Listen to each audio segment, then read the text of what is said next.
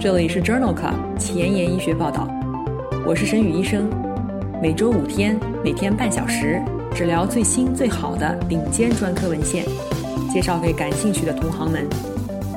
Journal Club 是双周刊，分十个专科话题，这一周五天分别是心脏血管星期一，呼吸重症星期二，消化肝胆星期三，神内脑外星期四和内分泌代谢星期五。别忘了关注公众号，订阅我们的节目哦。今日头条：一，FDA 批准酪氨酸激酶受体阻滞剂治疗快速进展型间质性肺炎。二，美国呼吸与重症医学杂志早期联合治疗肺动脉高压的意义。三，欧洲呼吸病学杂志。五体 C 三与过敏性哮喘的关系。四，Rheumatology，免疫学杂志，有自身免疫性特征的间质性肺炎发展为系统性自身免疫性疾病的风险。五，WHO 独立研究，目前推荐的四种抗病毒药物治疗 COVID-19 的疗效评价。这里是 Journal Club 前沿医学报道，呼吸重症星期二。Pulmonology Tuesday，我是主播沈宇医生，精彩即将开始，不要走开哦。今天的新药研发板块，我们来聊一聊尼达尼布。尼达尼布是一种酪氨酸激酶受体阻滞剂，二零一四年被批准用于治疗特发性肺纤维化。二零二零年三月，FDA 批准尼达尼布用于治疗快速进展型间质性肺炎。我们曾经在第一百一十六期的风湿免疫星期一节目当中聊到过尼达尼布，它在二零一九年被 FDA 批准用于治疗系统性硬化相关的间质性肺炎。这部分的内容可以点击链接重复收听哦。下面我们来看一看尼达尼布的 InBuild 研究。这项研究的目的是评价尼达尼布在进行性非特发性纤维化患者中的疗效和安全性。这是一项随机双盲安慰剂对照的平行组研究，纳入六百三十三例患者，随机分配至尼达尼布组和安慰剂组，至少持续五十二周。在这些患者中，有百分之二十六患有慢性超敏性肺炎，百分之二十六患有自身免疫性肺炎，百分之十九是特发性非特异性间质性肺炎，百分之十七无法分类。随访到第五十二周。尼达尼布能够降低用力肺活量的下降率，而且在五个亚组当中结果是一致的。其中，超敏性肺炎用力肺活量的年下降率为七十三毫升，自身免疫性间质性肺炎为一百零四毫升，特发性非特异性间质性肺炎为一百四十一毫升，无法分类的特发性间质性肺炎为六十三毫升。这项 InBuild 研究认为。尼达尼布降低了慢性纤维化的间质性肺炎的进展率，与潜在的诊断无关。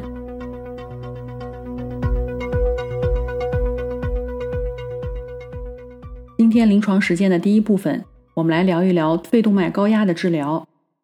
肺动脉高压的特征是肺动脉压升高，平均静息时大于等于二十毫米汞柱，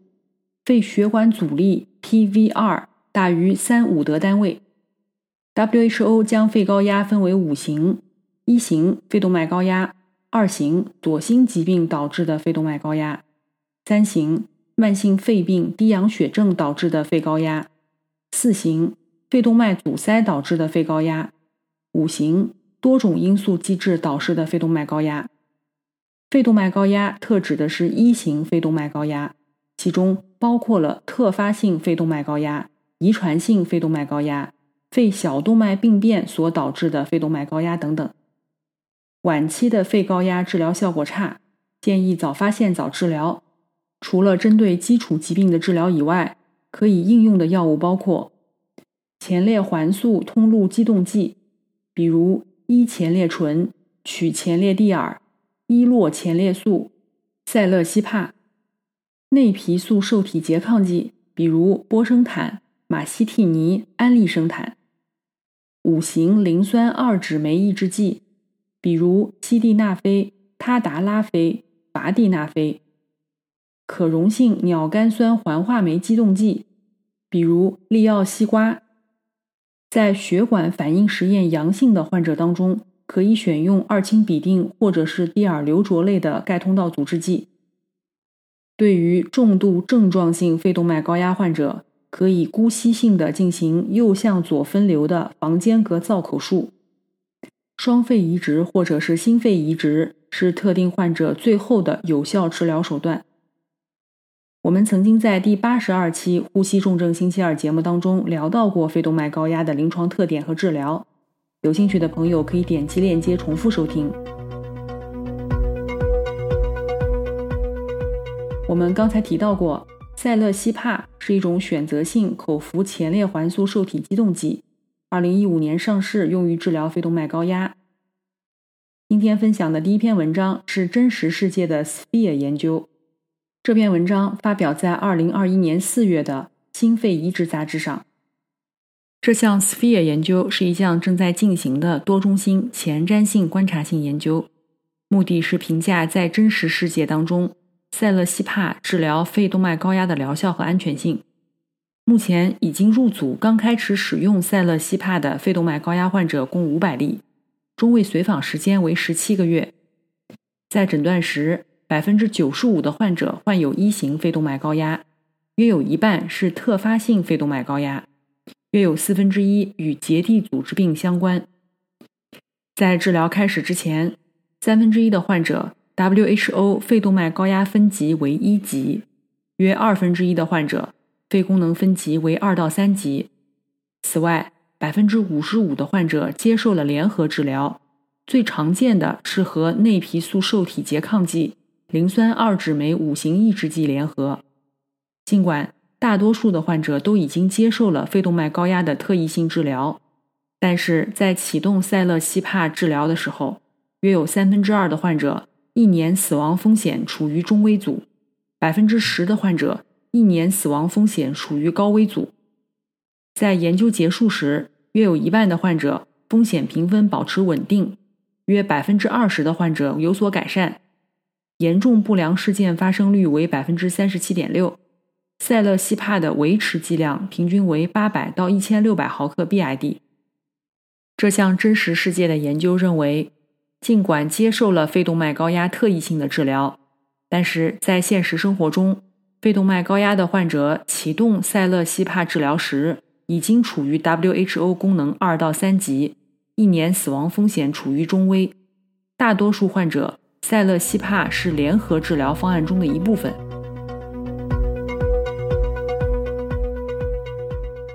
就着刚才的话题，我们现在来聊一聊早期联合治疗肺动脉高压的意义。这项观察性队列研究发表在美国《呼吸与重症医学杂志》二零二一年二月刊上。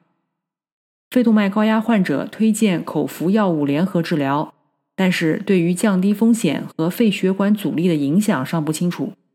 这项研究的目的是评价早期联合治疗以后，肺血管阻力降低是否可以用于预测肺动脉高压的低风险状态。研究招募了一百八十例未经治疗的肺动脉高压患者，给予内皮素受体拮抗剂联合五型磷酸二酯酶抑制剂，在治疗六个月以后进行右心导管术。评估肺血管阻力，初始联合治疗改善了 WHO 功能和六分钟的步行距离，平均降低了肺血管阻力达到百分之三十五，有三分之一的患者肺血管阻力低于百分之二十五。不良的血流动力学反应预测因素包括年龄、男性性别、肺动脉压、心脏指数、右心室左心室表面积比大于一。和三尖半环收缩位移小于十八毫米，在六个月时达到或者维持低风险状态的患者只有百分之三十四到百分之四十三。将血流动力学反应加入到评分标准当中，可以改善预测低危状态的准确性。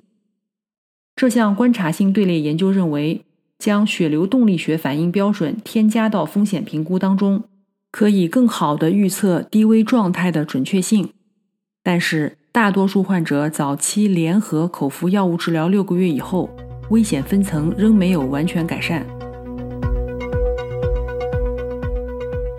下面这篇文章讨论的是肺动脉高压患者健康相关生活质量评分与预后和风险分层之间的关系。这项多中心的研究发表在《欧洲呼吸病学杂志》2021年2月刊上。Emphasis 十健康相关生活质量评分可以用于评估肺动脉高压患者的症状负担。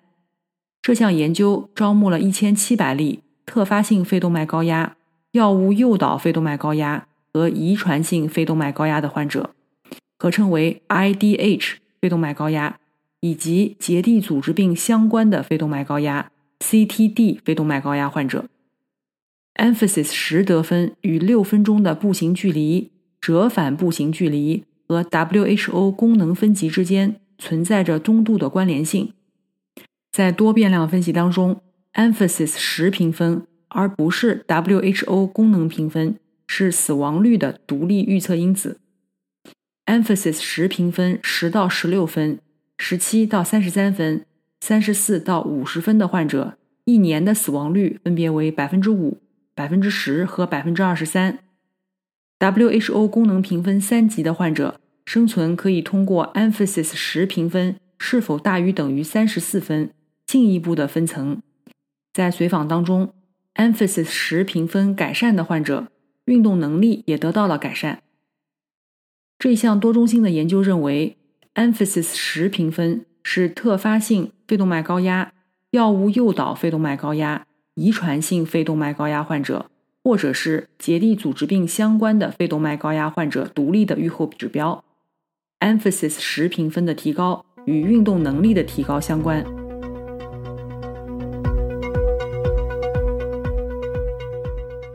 今天分享的最后一篇文章是一项基础研究，也是发表在《欧洲呼吸病学杂志》二零二零年十一月刊上。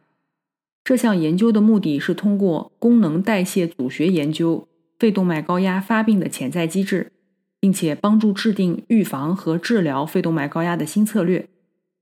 作者分析了特发性肺动脉高压患者的血浆代谢组学特征，发现患者血浆当中精氨显著高于健康对照组。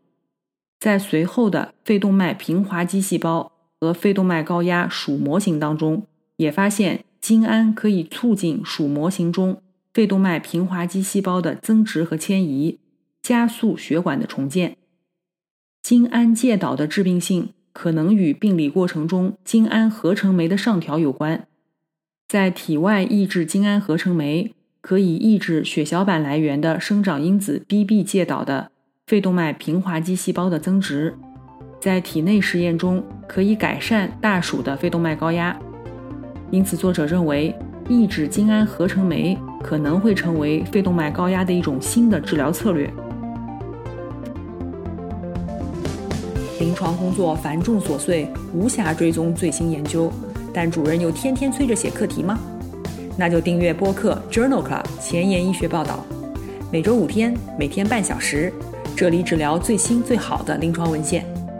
想知道哪一天是你感兴趣的专科内容吗？一定要关注我们的公众号 Journal Club 前沿医学报道。今天临床实践的第二部分，我们来聊一聊哮喘的免疫治疗。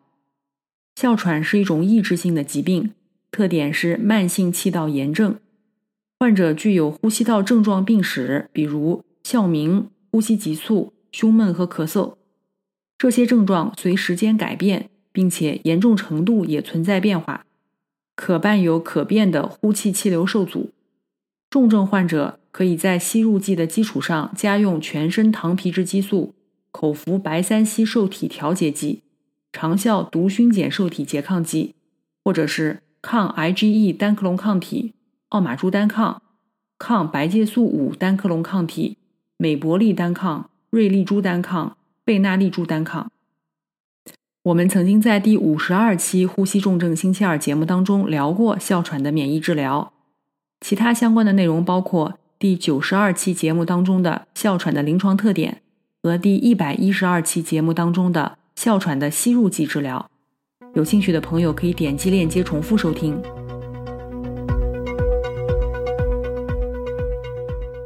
我们刚才提到过贝纳利珠单抗，这是2017年上市的治疗嗜酸性粒细胞表型的重症哮喘的靶向白介素五阿尔法受体的单克隆抗体。今天分享的这篇文章是发表在《Lancet 呼吸病学》子刊2021年3月刊上的安迪研究。这项安迪研究是随机双盲的三 B 期临床研究。文章旨在评价贝纳利珠单抗治疗严重哮喘的临床疗效及其对于健康相关生活质量的影响。研究一共纳入了六百多例患者，这些患者在过去的一年中使用大剂量的吸入糖皮质激素的情况下，仍然有至少两次哮喘加重，而且血液中嗜酸性粒细胞计数大于一百五十个每微升，哮喘控制 ACQ 六评分大于等于一点五分。入组的患者随机给予贝纳利珠单抗三十毫克四周一次，在三次以后减量至三十毫克八周一次，或者是随机分入安慰剂组，持续治疗二十四周。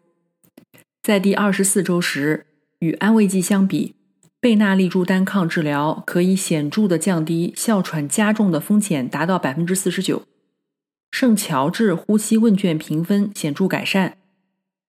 以下的指标也显著改善，这包括第一秒用力呼气量、呼气风流量、哮喘控制 ACQ 六评分、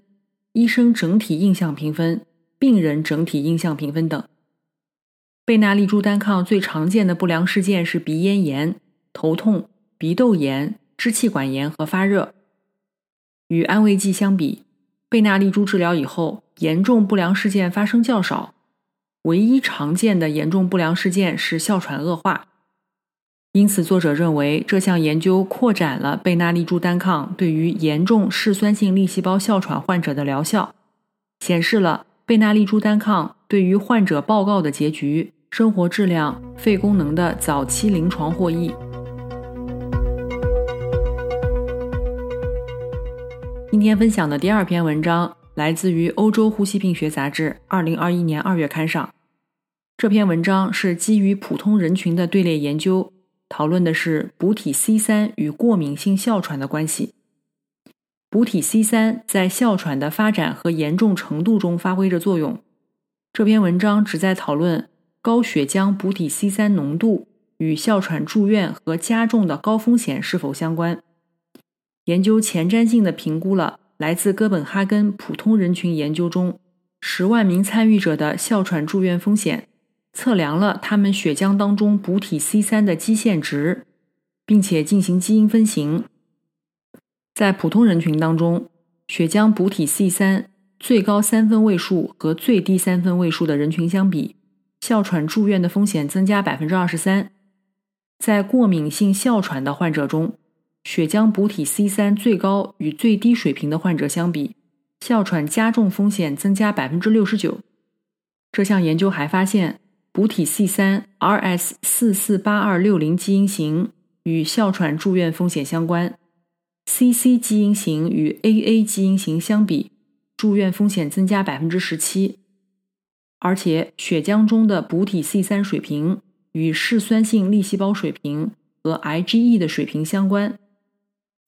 因此，作者认为高浓度的血浆补体 C 三与普通人群哮喘住院高风险以及过敏性哮喘患者哮喘加重的高风险相关。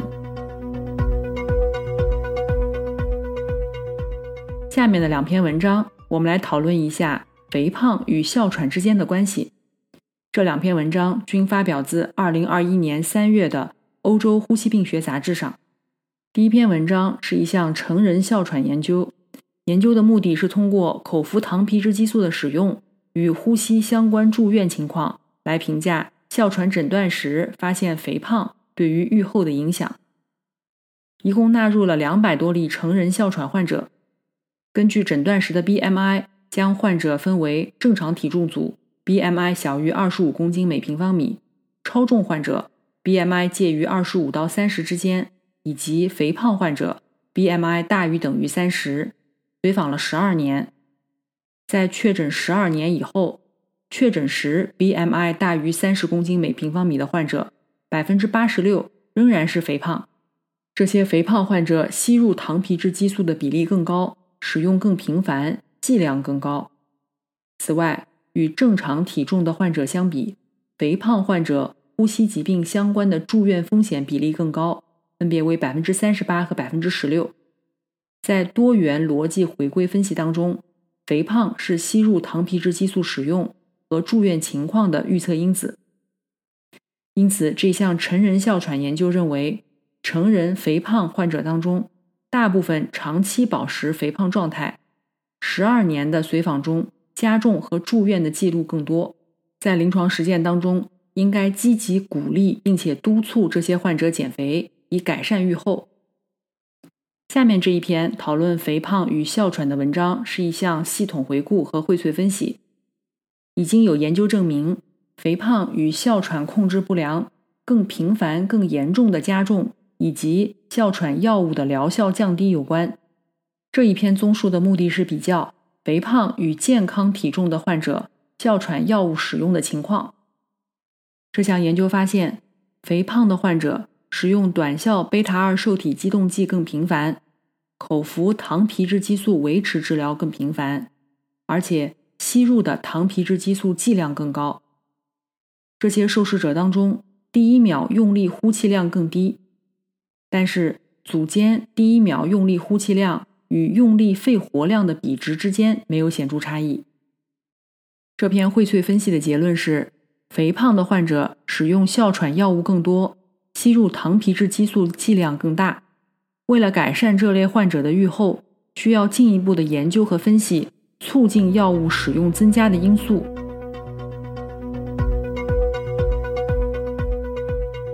今天的交叉学科板块。我们来聊一聊免疫科与呼吸科相交叉的文章。这篇文章发表在《Rheumatology》免疫学杂志二零二零年六月刊上。这项观察性队列研究的目的是确定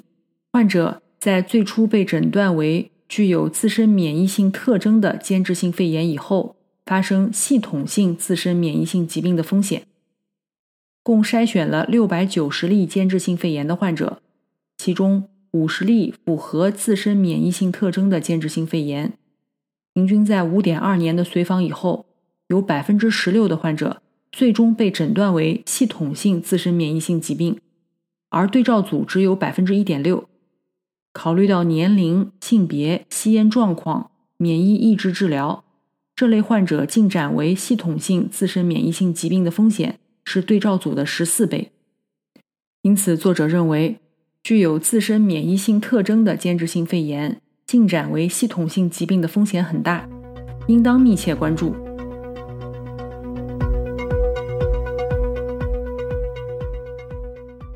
今天的 COVID-19 板块，我们来介绍两篇文章，都是关于抗病毒药物治疗 COVID-19 住院患者的疗效。第一篇文章发表在《新英格兰医学杂志》二零二一年二月刊上。文章讨论的是巴瑞替尼联合瑞德西韦治疗 COVID-19 住院患者。巴瑞替尼是一种治疗类风湿性关节炎的 JAK 抑制剂，2020年被 FDA 批准用于治疗 COVID-19 的住院病人。这部分的内容我们曾经在第五十六期风湿免疫星期一节目当中介绍过，欢迎点击链接重复收听哦。在今天介绍的这篇文章当中。一共招募了一千例 COVID-19 住院患者，所有的患者均接受了瑞德西韦治疗，联合或者不联合巴瑞替尼。在联合治疗组，中位恢复时间为七天；在瑞德西韦联合安慰剂治疗组，中位时间为八天。在第十五天时，联合治疗组的临床状态改善的几率增加了百分之三十，优势比为一点三。入组时接受高流量氧气或者是无创通气的患者，接受了联合治疗以后，平均十天可以恢复，对照组十八天。随访到第二十八天时，两组死亡率分别为百分之五点一和百分之七点八，没有统计学差异。联合治疗组的严重不良事件发生率也低于安慰剂组，新发感染的风险也降低。因此，作者认为。在 COVID-19 患者当中，巴瑞替尼联合瑞德西韦能够进一步的缩短恢复时间，加速临床改善。特别是在那些接受高流量吸氧或者是无创通气的患者当中。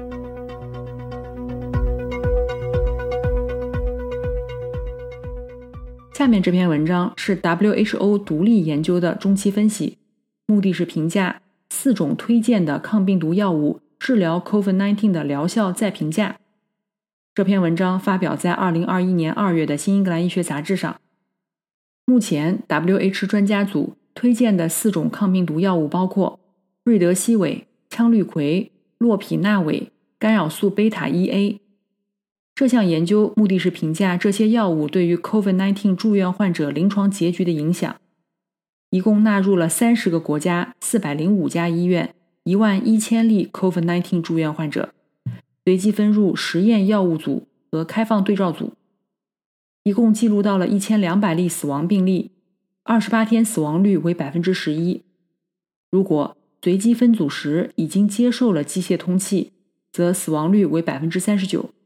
没有接受机械通气，死亡率为百分之九点五。这篇文章分析的四个药物的死亡率分别为：瑞德西韦百分之十一，羟氯喹百分之十一，洛匹那韦百分之十点五，干扰素组百分之十点五。与开放对照组的百分之十一点九的死亡率没有统计学差异，而且这四种药物也没有能够明确的降低总体或者是任何亚组的死亡率。或者是减少开始机械通气的时间，或者是缩短住院时间。因此，这项 WHO 独立研究认为，瑞德西韦、羟氯喹、洛匹那韦和干扰素虽然被推荐用来治疗 COVID-19 住院患者，但是这四种药物对于患者的总死亡率、机械通气开启时间以及住院时间的影响都很小，或者是没有影响。今天就聊到这里。因为热心听众的转发和分享，已经有越来越多的朋友知道我们关注我们了。如果你真心喜欢我的节目，不用给我点赞，现在就去转发分享吧。明天是消化肝胆星期三，精彩继续，不见不散哦。